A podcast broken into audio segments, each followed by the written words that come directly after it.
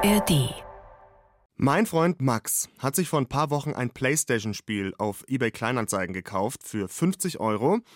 Tja, und was war dann, Max? Ich glaube, lass es zwei, drei Tage danach gewesen sein, kam halt eine Mail von eBay Kleinanzeigen, die mich vor dem Nutzerkonto gewarnt haben, weil das wohl gehackt wurde. Sprich, das war ein echtes Konto, wo halt irgendjemand sich darauf Zugang verschafft hat und damit mich quasi abgezockt hat. Ja, das Spiel ist nie angekommen. Ein klassischer Fall von Internetkriminalität, Cybercrime, beim Shoppen hops genommen. In dem Fall ärgerlich, klar, immerhin 50 Euro, aber in der Folge heute geht es noch um ganz andere Summen.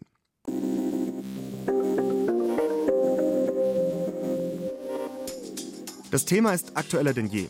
Allein in Bayern gab es letztes Jahr so viele Internetverbrechen wie noch nie. Und wir reden heute drüber. Wir schauen uns an. Erstens, was können wir lernen von Menschen, die massiv betrogen wurden und viel Geld verloren haben? André ist das passiert. Er wurde Opfer von Phishing.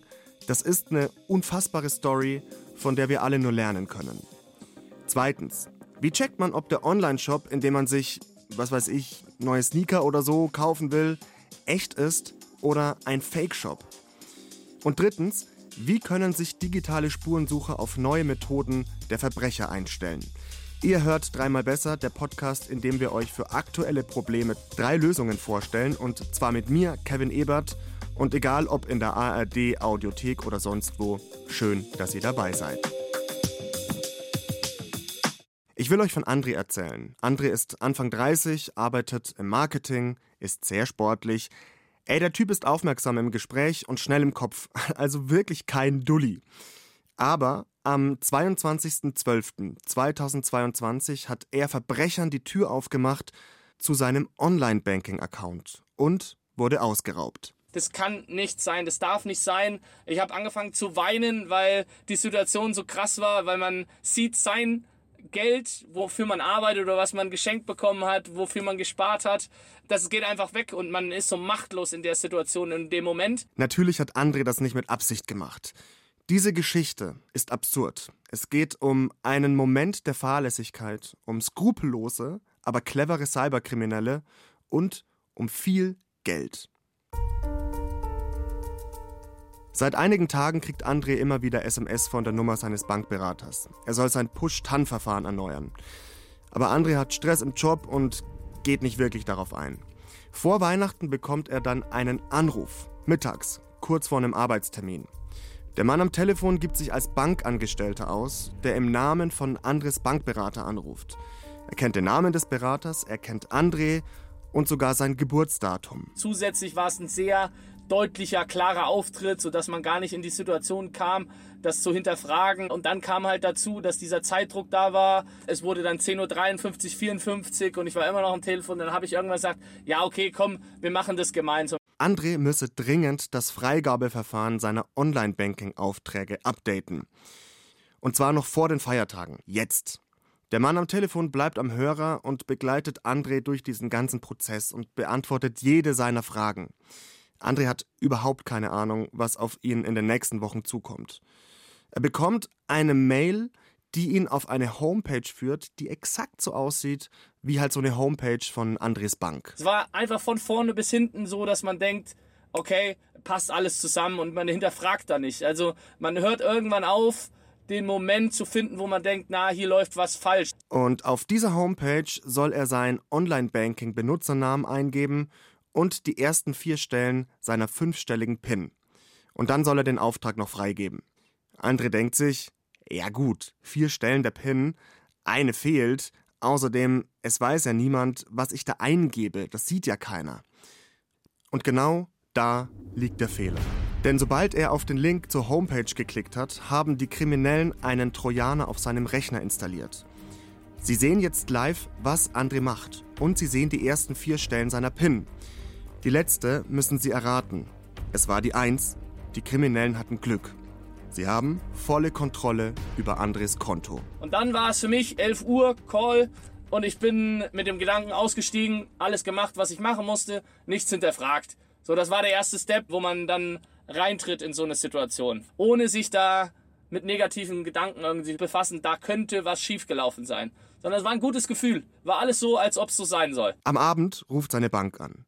Jemand versucht mit seiner Kreditkarte Geld abzuheben. Eine hohe vierstellige Überweisung mit nicht-europäischer Währung. Ob er das war? Nein, obviously, André war nämlich Tennis spielen. Die Zahlung wird nicht genehmigt, aber die Dame am Telefon empfiehlt André, mal seine anderen Konten zu checken. So, und dann kam ja der Moment, dass ich nach Hause bin und direkt erstmal so ins Online-Banking und dann hat mich so ein bisschen das erste Mal dieser Schlag getroffen, weil ich gesehen habe, dass äh, verschiedene Abbuchungen getätigt wurde, immer mit dem gleichen Empfänger im Endeffekt. Und dann wurde ich natürlich zum ersten Mal nervös. Und zwar nicht nur ein bisschen, sondern sehr, sehr nervös und hab gedacht, okay, was ist hier los? Hier, hier läuft schief. Und da kriege ich selber, wenn ich das jetzt gerade erzähle, immer Gänsehaut, weil man selber so in so einer Zwickmühle ist. Man fühlt sich so, so machtlos, weil man denkt, ey, wo ist mein Geld hin? Rund 4000 Euro sind zu diesem Zeitpunkt schon weg. André ruft sofort die Polizei an, die kann ihm erstmal akut nicht helfen.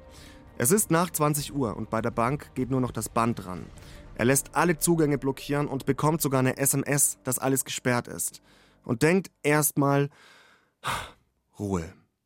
Aber wie man so macht, man kann ja dann auch nur schlecht schlafen und ich habe dann gesagt, okay, ich habe dann bis äh, 0 Uhr 12 oder so gewartet und habe gesagt, so, jetzt schaust du es nochmal an, weil ich das nicht verstanden habe und habe immer wieder auf den Screen geschaut und dann habe ich gesehen, oh mein Gott, es geht weiter und dann war es so, dass halt vor meinen Augen in fünf Minuten Abständen Überweisungen getätigt wurden, immer wieder in die gleiche Richtung. Und ich habe nur einfach gesagt, oh mein Gott. Anscheinend muss man das Online-Banking nochmal extra sperren lassen. Und weil die Bank genau die Homepage updatet, die André genau jetzt braucht, funktioniert das nicht. Bei der Bank erreicht er niemanden. Die Abbuchungen laufen weiter. Erst spät in der Nacht schafft er es, über den Hilfsbot auf der Bankwebsite. Da muss man auch erstmal drauf kommen. Er schaut auf sein Konto. Die Kriminellen haben über 8000 Euro abgezockt. Am nächsten Morgen ruft er sofort bei der Bank an. Da hat man den Fall schon auf dem Schirm. Sein Berater schätzt die Lage ein. Man würde versuchen, das Geld zurückzuholen, aber er könne nichts versprechen. Und wenn das nicht klappt, gäbe es eine Versicherung. Aber ob die hier greift, Immerhin hat André seine Daten ja rausgegeben und dann ist erstmal Weihnachten und André muss abwarten. Du sitzt da und fühlst dich einfach nur schlecht. Du denkst, wie kann das sein? Wie, wie blöd bin ich? Was habe ich falsch gemacht? Du gehst immer wieder, immer wieder diesen Ablauf durch von morgens, von dem Anruf. Was habe ich falsch gemacht? Im neuen Jahr ist sicher, das Geld ist weg. Punkt. Und es dauert, bis klar ist, ob die Versicherung greift. André braucht gute Argumente. Und Leute, solltet ihr jemals in so eine Situation kommen, dann merkt euch das. Hat André den Arsch gerettet und auch Experten empfehlen das. Erstens. Er hat keine Zeit verstreichen lassen und sofort gehandelt. Er hat alles gesperrt, jede Überweisung zurückgefordert und eigentlich alles richtig gemacht. Zweitens. Er ist sofort zur Polizei, hat alles offiziell gemacht, er hat alles gescreenshottet und immer Protokoll geführt und konnte genau erklären, was wann wie passiert ist. Und drittens, er hat im richtigen Ton angesprochen, dass auch die Bank irgendwo Daten verloren hat und nicht ganz raus war aus der Nummer. Oder woher wussten die Verbrecher zum Beispiel, wer André und wer sein Bankberater ist? Die Mitschuld will ich gar nicht von mir weisen, aber ich habe im Endeffekt alles gemacht, was ich nur machen konnte äh, zu dem Zeitpunkt. Und das war dann auch mein Glück, dass die Versicherung dann im Endeffekt von dem Bankinstitut gegriffen hat und ich habe das Geld zurückbekommen. Ey, ganz ehrlich, ich glaube, ich hätte meine PIN da auch eingegeben. Also ich wäre auch in die Falle getappt. Außer, naja, außer ich habe von so einem Fall halt schon mal so eindrucksvoll gehört, wie André das erzählt. Sharing is caring, Leute. Und vor allem, wenn es ums eigene Cash geht. André wurde betrogen und die Verbrecher haben sich viel Zeit genommen und sich genau auf ihn eingestellt. Ja, er war die Zielperson. Andere Kriminelle gehen weniger auf Einzelne, sondern greifen die Masse ab mit Fake-Shops. Sehr geehrter Anrufer, Aus aktuellem Anlass müssen wir darauf hinweisen, dass wir einem Fake-Shop-Betreiber zum Opfer gefallen sind.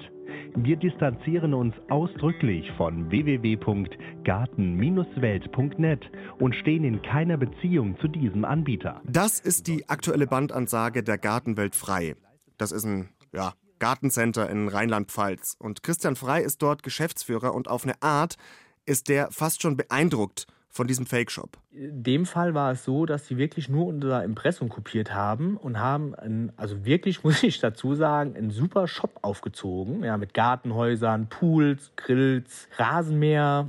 Also mir wäre es tatsächlich auch nicht aufgefallen, dass das ein Fake-Shop ist. So gut war der gemacht. Beeindruckt auf eine Art, aber gefreut hat sich bei der Gartenwelt frei natürlich keiner. Ich meine, gebt euch das mal. Ein regionales Unternehmen ohne Online-Shop und unter deren Namen werden da auf einmal Produkte über eine professionelle Website vertickt und zwar viel günstiger als im Laden. Klar war der Ausnahmezustand. Wenn 80 Prozent der Anrufe am Tag nur über diesen Fake-Shop gehen, dann ist das schon, ich sag mal, anstrengend, ja, weil man seinem normalen Tagesgeschäft nicht nachkommt. Ja, aber hier hat, weiß ich nicht, 500 Mal am Tag das Telefon geklingelt, nur wegen diesem Online-Shop. Inzwischen ist der Online-Shop wieder offline und für Christian Frei ist kein großer Schaden entstanden. Weder finanziell noch was das Image angeht. Aber es ist schon krass, oder? Ich meine, sogar der Geschäftsführer selbst sagt, ja, als Kunde hätte ich da auch nicht gecheckt, dass das Fake ist. Wie gut diese Fake-Shops teilweise sind. Nicht mal Fake-Shop-Profis erkennen das manchmal auf den ersten Blick. Auch bei uns kommt es oft vor, dass wir sagen, hey, kannst du da bitte nochmal einen Blick drauf werfen, weil ich bin mir gerade wirklich nicht sicher. Also es gibt sehr, sehr gut gemachte Fake-Shops. Das ist Julia Krickel. Die ist Fake-Shop-Expertin am Österreichischen Institut für angewandte Telekommunikation in Wien. Und sie kennt sich aus, ist international gefragt, wenn es um Einschätzungen zum Thema Fake-Shops geht. Und Julia Krickel hat mir erzählt, wie schlau die Maschen der Betrüger oft sind, aber auch, wie man Fake-Shops enttarnen kann das erste und wichtigste Merkmal ist meiner Meinung nach, oder sage ich immer, das Bauchgefühl. Wenn mir da irgendwas so ein bisschen komisch vorkommt, wenn alle Produkte plötzlich um die Hälfte reduziert sind, wenn irgendwie in der Grafik was komisch ist, wenn Worte falsch geschrieben sind, Grammatikfehler, all diese kleinen Hinweise, wo man sich kurz aber doch denkt, ah, da ist irgendwas falsch oder da ist irgendwas nicht ganz richtig. Das ist so das allererste und finde ich auch sehr wichtige Merkmal. Dann gibt es leider diese Fake-Shops, die einfach sehr, sehr professionell gemacht wurden oder gemacht sind. Mhm. Und das sind eben die, die teilweise Impressumsdaten fälschen, die wirklich professionelle Grafik haben, wo man auf den ersten Blick einfach nicht erkennt, das ist ein Fake.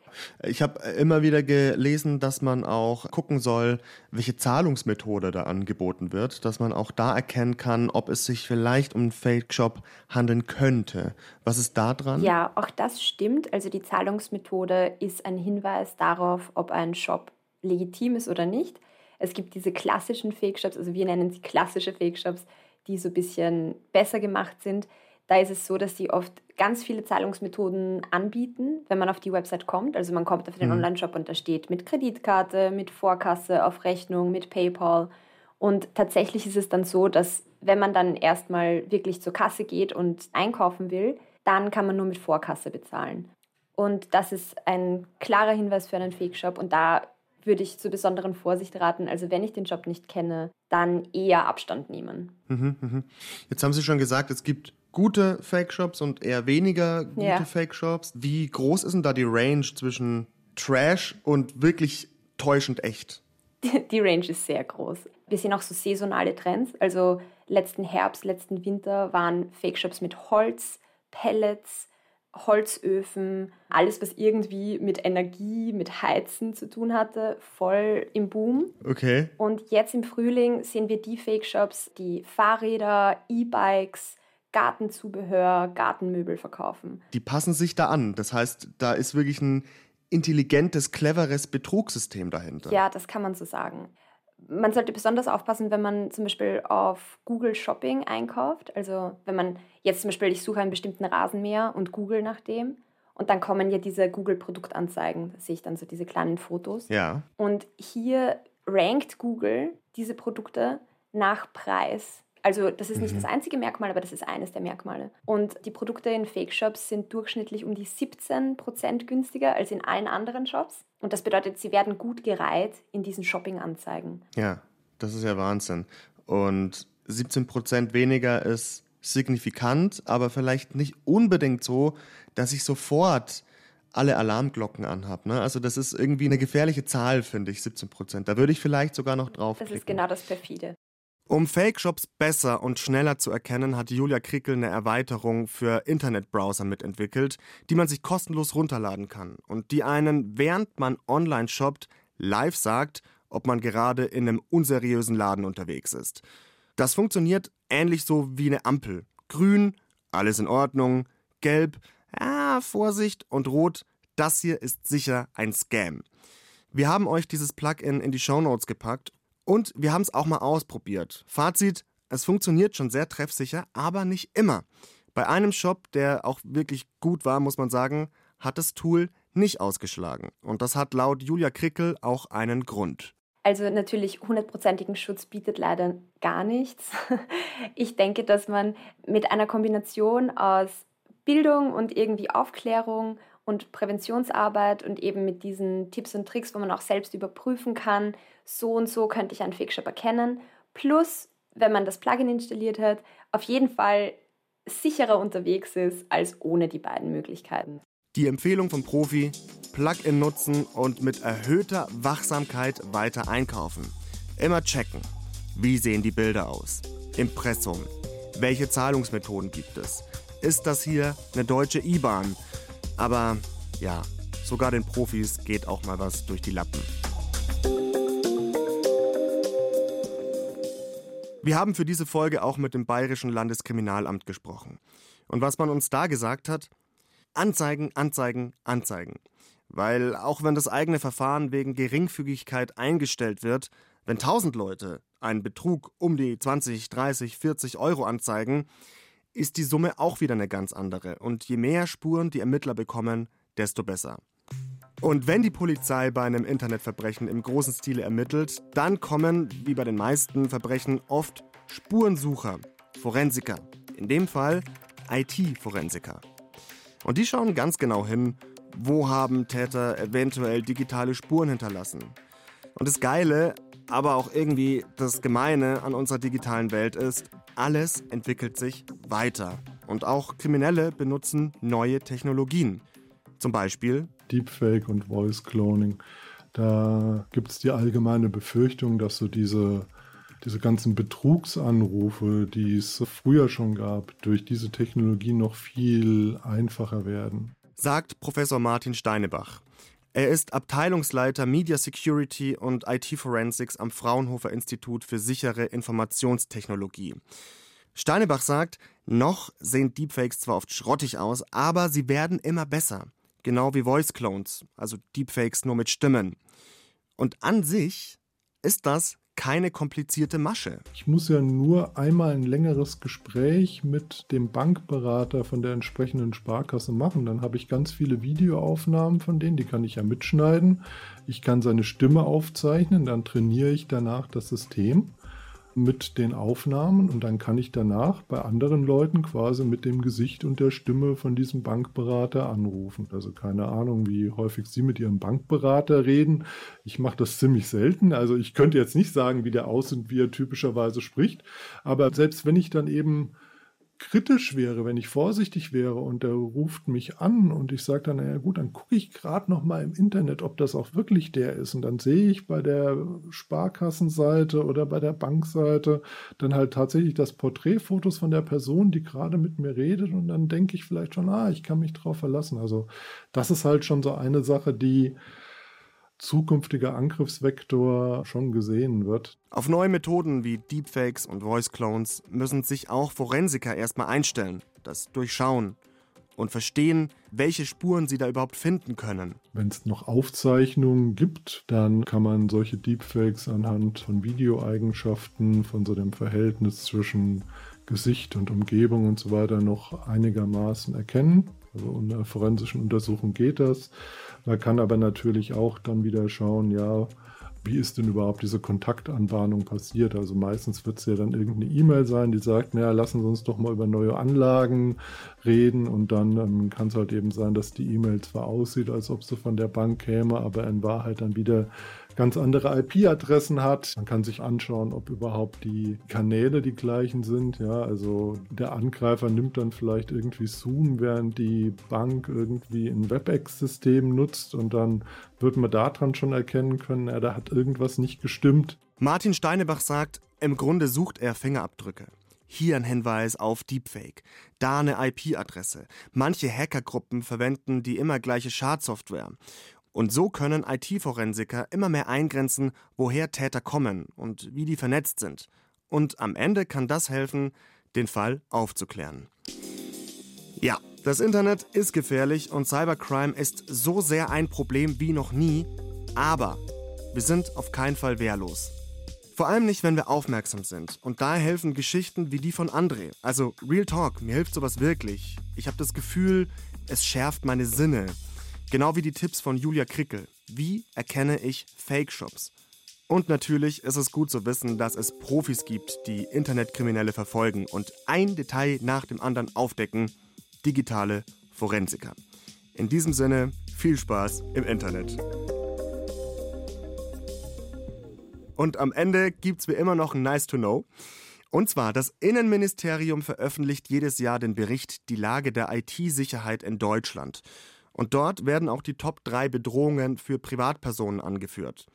Und das sind Identitätsdiebstahl, also genau das, was André passiert ist, Fake-Shops, auch darüber haben wir geredet, und Sextortion. Dabei bringen Täter die Menschen dazu, sich vor der Kamera auszuziehen und drohen dann damit, die Videos, Bilder oder schmutzigen Chats zu veröffentlichen. Komplett daneben. Viel schöner ist, dass wir nächste Woche wieder drei Lösungen für ein aktuelles Problem haben. Dann mit meiner Kollegin Birgit Frank und zwar ganz ohne Erpressung und Phishing und Fake. Ich bin raus. Meine Redakteurin Anna Fawig, mein Redakteur Fabian Herrmann und ich sagen Ciao und Cybercrime ist auch das Thema in einer meiner Lieblingsserien, Mr. Robot. Generell spielt diese Dark Side of Web, sage ich mal, in Serien und Popkultur immer wieder eine Rolle. Meine Kolleginnen Katja Engelhardt und Vanessa Schneider reißen das Thema auch immer wieder an in ihrem Serienpodcast Skip Intro des Bayerischen Rundfunks. Und da stellen die euch jede Woche neue Serien für eure Watchlist vor und sprechen auch mit Machern und Macherinnen über die Geschichten hinter den spannendsten neuen Serien. Absolute Hörempfehlung von mir, Skip Intro in der ARD Audiothek.